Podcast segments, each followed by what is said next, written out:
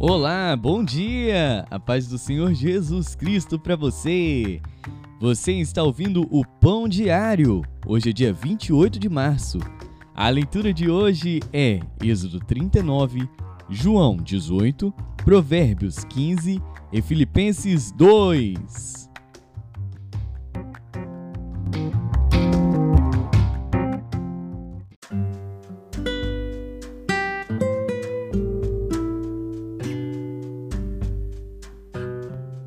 Êxodo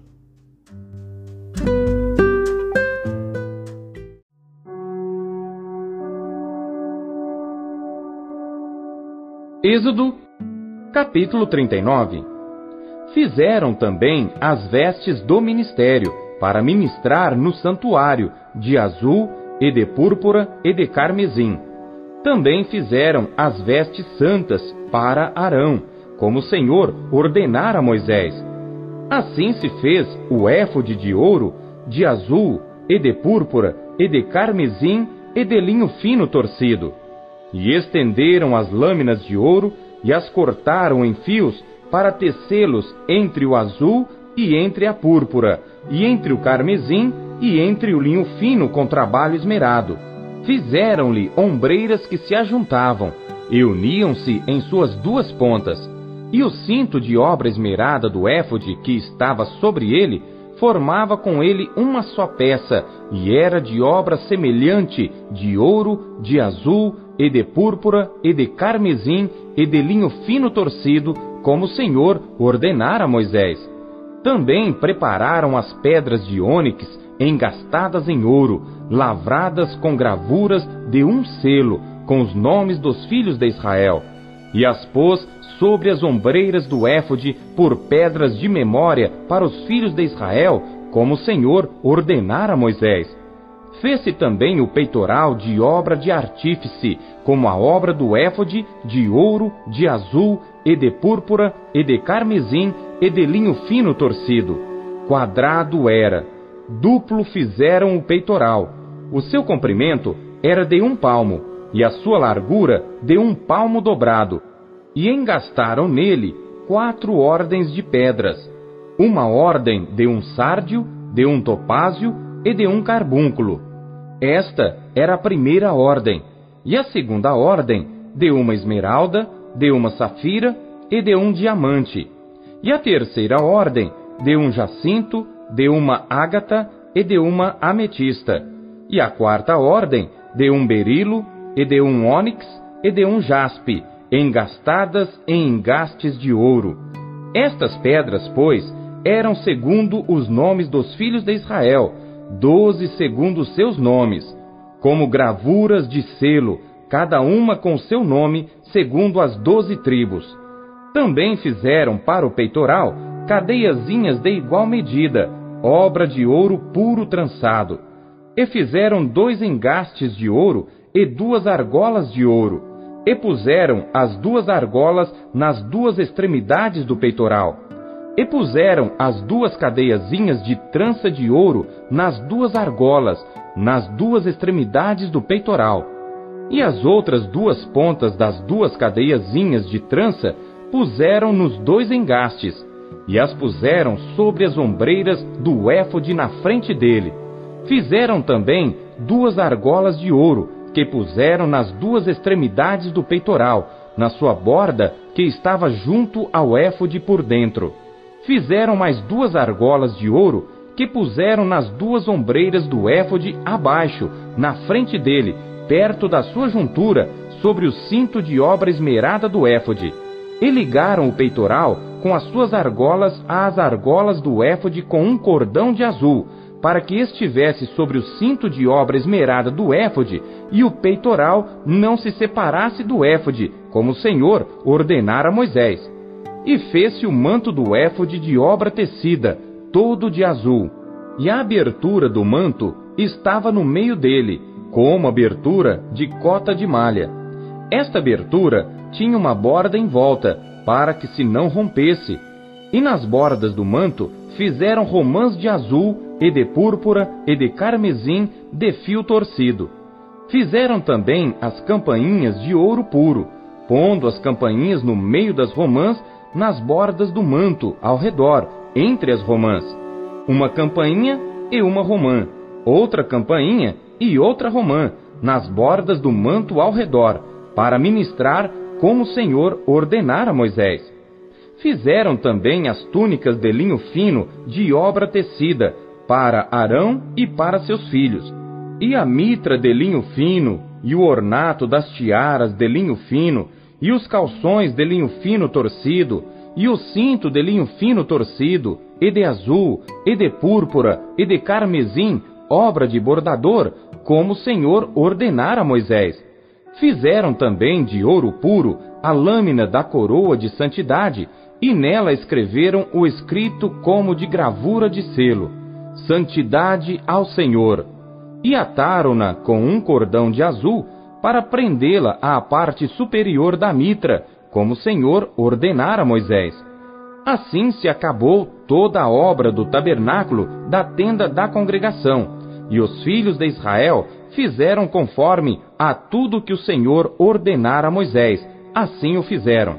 Depois trouxeram a Moisés o tabernáculo, a tenda e todos os seus pertences, os seus colchetes, as suas tábuas, os seus varais e as suas colunas e as suas bases, e a cobertura de peles de carneiro tintas de vermelho, e a cobertura de peles de texugos e o véu de cobertura, a arca do testemunho e os seus varais, e o propiciatório, a mesa com todos os seus pertences e os pães da proposição, o candelabro puro com suas lâmpadas, as lâmpadas em ordem, e todos os seus pertences, e o azeite para a luminária.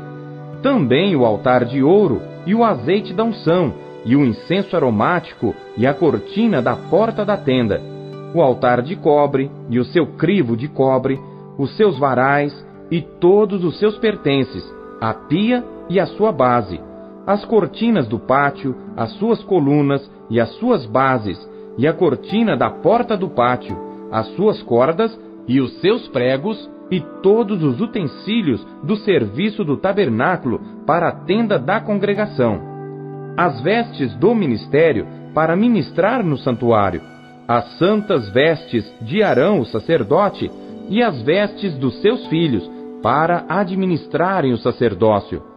Conforme a tudo que o Senhor ordenara a Moisés, assim fizeram os filhos de Israel toda a obra. Viu, pois, Moisés toda a obra, e eis que a tinham feito. Como o Senhor ordenara, assim a fizeram. Então Moisés os abençoou.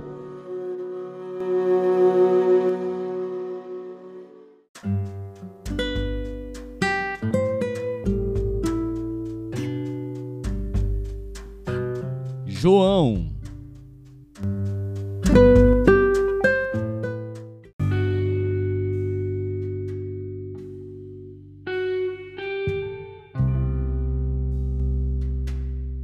Capítulo 18 Tendo Jesus dito isto, saiu com seus discípulos para além do ribeiro de Cedron, onde havia um horto, no qual ele entrou e seus discípulos.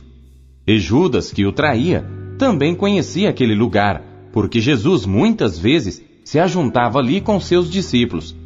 Tendo, pois, Judas recebido à corte e oficiais dos principais sacerdotes e fariseus, veio para ali com lanternas e archotes e armas.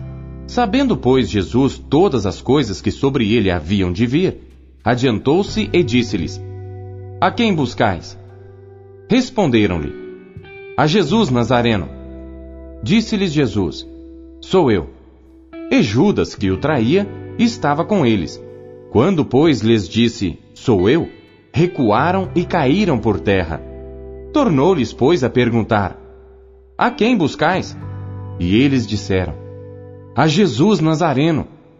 Jesus respondeu: Já vos disse que sou eu. Se, pois, me buscais a mim, deixai ir estes para que se cumprisse a palavra que tinha dito: Dos que me deste, nenhum deles perdi. Então Simão Pedro, que tinha espada, desembanhou-a e feriu o servo do sumo sacerdote, cortando-lhe a orelha direita. E o nome do servo era Malco. Mas Jesus disse a Pedro: Põe a tua espada na bainha. Não beberei eu o cálice que o Pai me deu? Então a corte e o tribuno e os servos dos judeus prenderam a Jesus e o maniataram. E conduziram-no primeiramente a Anás, por ser sogro de Caifás, que era o sumo sacerdote daquele ano. Ora, Caifás era quem tinha aconselhado aos judeus que convinha que um homem morresse pelo povo. E Simão Pedro e outro discípulo seguiam a Jesus. E este discípulo era conhecido do sumo sacerdote e entrou com Jesus na sala do sumo sacerdote. E Pedro estava da parte de fora à porta. Saiu então outro discípulo, que era conhecido do sumo sacerdote, e falou à porteira, levando Pedro para dentro. Então a porteira disse a Pedro: Não és tu também dos discípulos deste homem? Disse ele: Não sou. Ora, estavam ali os servos e os servidores que tinham feito brasas e se aquentavam porque fazia frio. E com eles estava Pedro, aquentando-se também. E o sumo sacerdote interrogou Jesus acerca dos seus discípulos e da sua doutrina. Jesus lhe respondeu: Eu falei abertamente ao mundo. Eu sempre ensinei na sinagoga e no templo, onde os judeus sempre se ajuntam, e nada disse em oculto. Para que me perguntas a mim? Pergunta aos que ouviram o que é que lhes ensinei. Eis que eles sabem o que eu lhes tenho dito. E tendo dito isto, um dos servidores que ali estavam deu uma bofetada em Jesus, dizendo: Assim respondes ao sumo sacerdote? Respondeu-lhe Jesus: Se falei mal, dá testemunho do mal. E se bem, por que me feres? E Anás mandou o maniatado ao sumo sacerdote Caifás. E Simão Pedro estava ali e aquentava-se. Disseram-lhe, pois: Não és também tu um dos seus discípulos? Ele negou e disse: Não sou. E um dos servos do sumo sacerdote, parente daquele a quem Pedro cortara a orelha, disse: Não te vi eu no horto com ele? E Pedro negou outra vez, e logo o galo cantou. Depois levaram Jesus da casa de Caifás para a audiência. E era pela manhã cedo. E não entraram na audiência para não se contaminarem, mas poderem comer a Páscoa. Então Pilatos saiu fora e disse-lhes: Que acusação trazeis contra este homem? Responderam e disseram-lhe: Se este não fosse malfeitor, não tu entregaríamos. Disse-lhes, pois, Pilatos: Levai-o vós e julgai-o segundo a vossa lei.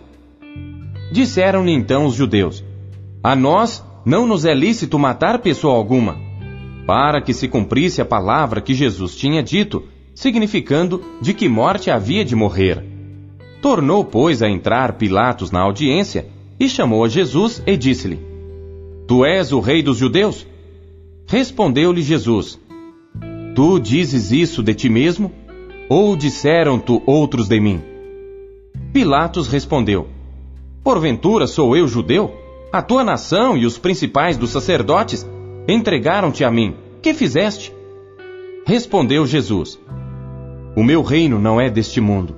Se o meu reino fosse deste mundo, pelejariam os meus servos para que eu não fosse entregue aos judeus. Mas agora, o meu reino não é daqui.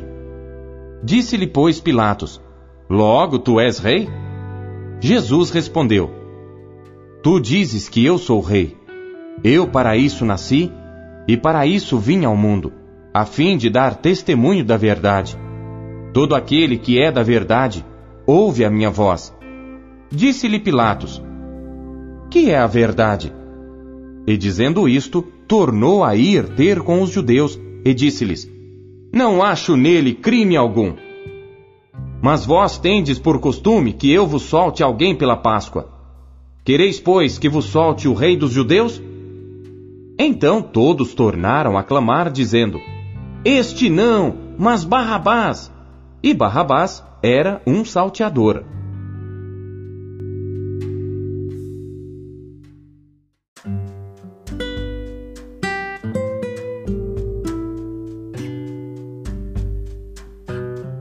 Provérbios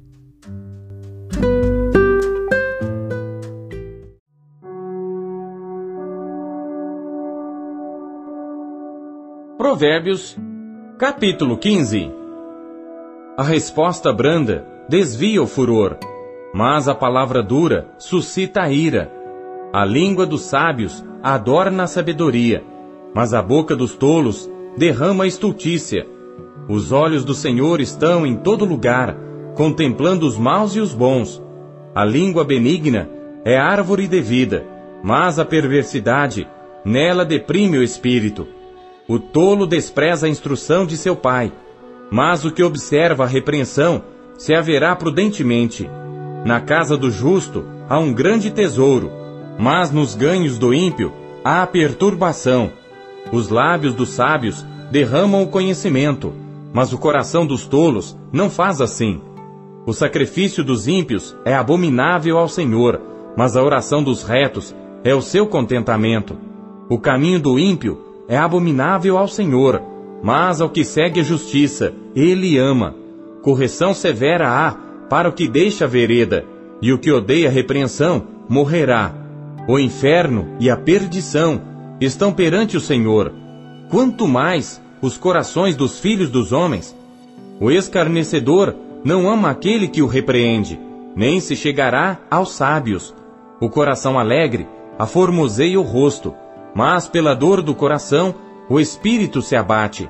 O coração entendido buscará o conhecimento, mas a boca dos tolos se apacentará de estultícia. Todos os dias do oprimido são maus, mas o coração alegre é um banquete contínuo. Melhor é o pouco com o temor do Senhor do que um grande tesouro onde há inquietação.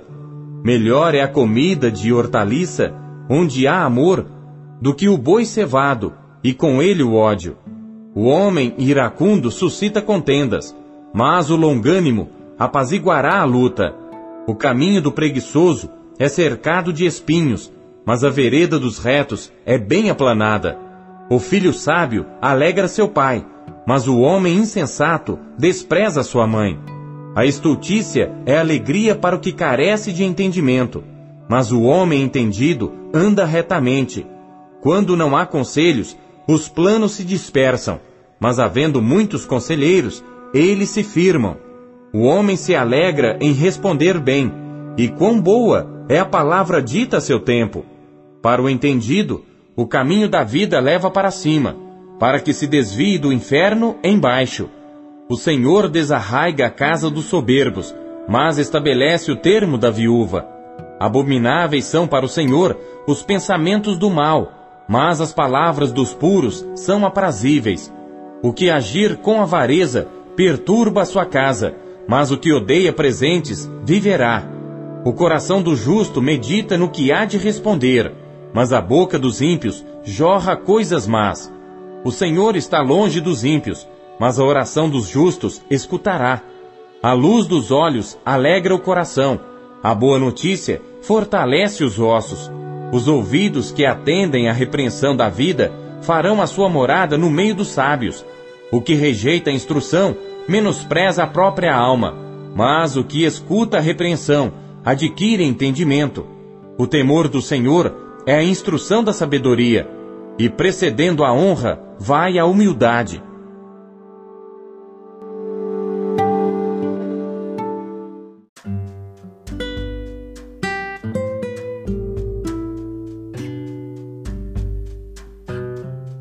Filipenses.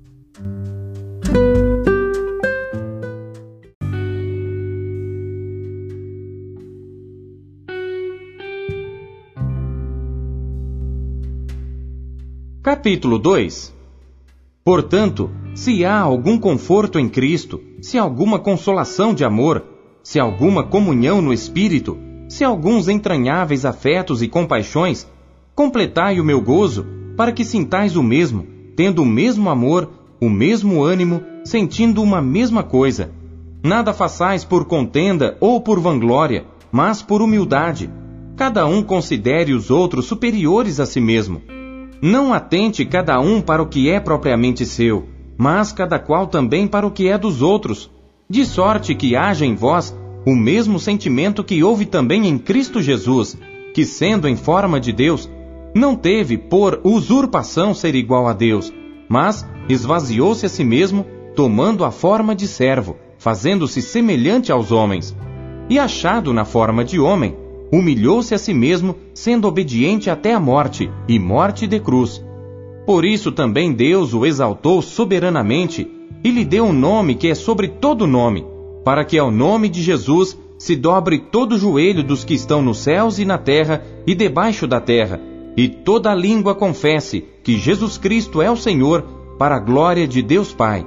De sorte que, meus amados, assim como sempre obedecestes, não só na minha presença, mas muito mais agora na minha ausência, assim também operai a vossa salvação com temor e tremor, porque Deus é o que opera em vós tanto querer como efetuar, segundo a sua boa vontade. Fazei todas as coisas sem murmurações nem contendas, para que sejais irrepreensíveis e sinceros, filhos de Deus inculpáveis, no meio de uma geração corrompida e perversa, entre a qual resplandeceis como astros no mundo, retendo a palavra da vida, para que no dia de Cristo possa gloriar-me de não ter corrido nem trabalhado em vão. E ainda que seja oferecido por libação sobre o sacrifício e serviço da vossa fé, folgo e me regozijo com todos vós. E vós também, regozijai-vos e alegrai-vos comigo por isto mesmo. E espero no Senhor Jesus que em breve vos mandarei Timóteo, para que também eu esteja de bom ânimo, sabendo dos vossos negócios, porque a ninguém tenho de igual sentimento que sinceramente cuide do vosso estado, porque todos buscam o que é seu, e não o que é de Cristo Jesus. Mas bem sabeis qual a sua experiência e que serviu comigo no Evangelho como filho ao Pai, de sorte que espero vô-lo enviar logo que tenha provido a meus negócios. Mas confio no Senhor que também eu mesmo, em breve, irei ter convosco. Julguei, contudo, necessário mandar-vos Epafrodito, meu irmão e cooperador, e companheiro nos combates, e vosso enviado para prover as minhas necessidades. Porquanto tinha muitas saudades de vós todos, e estava muito angustiado de que tivesseis ouvido que ele estivera doente. E de fato esteve doente, e quase à morte. Mas Deus se apiedou dele, e não somente dele, mas também de mim, para que eu não tivesse tristeza sobre tristeza. Por isso, vô-lo enviei mais depressa, para que vendo-o outra vez, vos regozijeis e eu tenha menos tristeza. Recebei-o, pois, no Senhor com todo gozo, e tende-o em honra, porque pela obra de Cristo chegou até bem próximo da morte, não fazendo caso da vida, para suprir para comigo a falta do vosso serviço.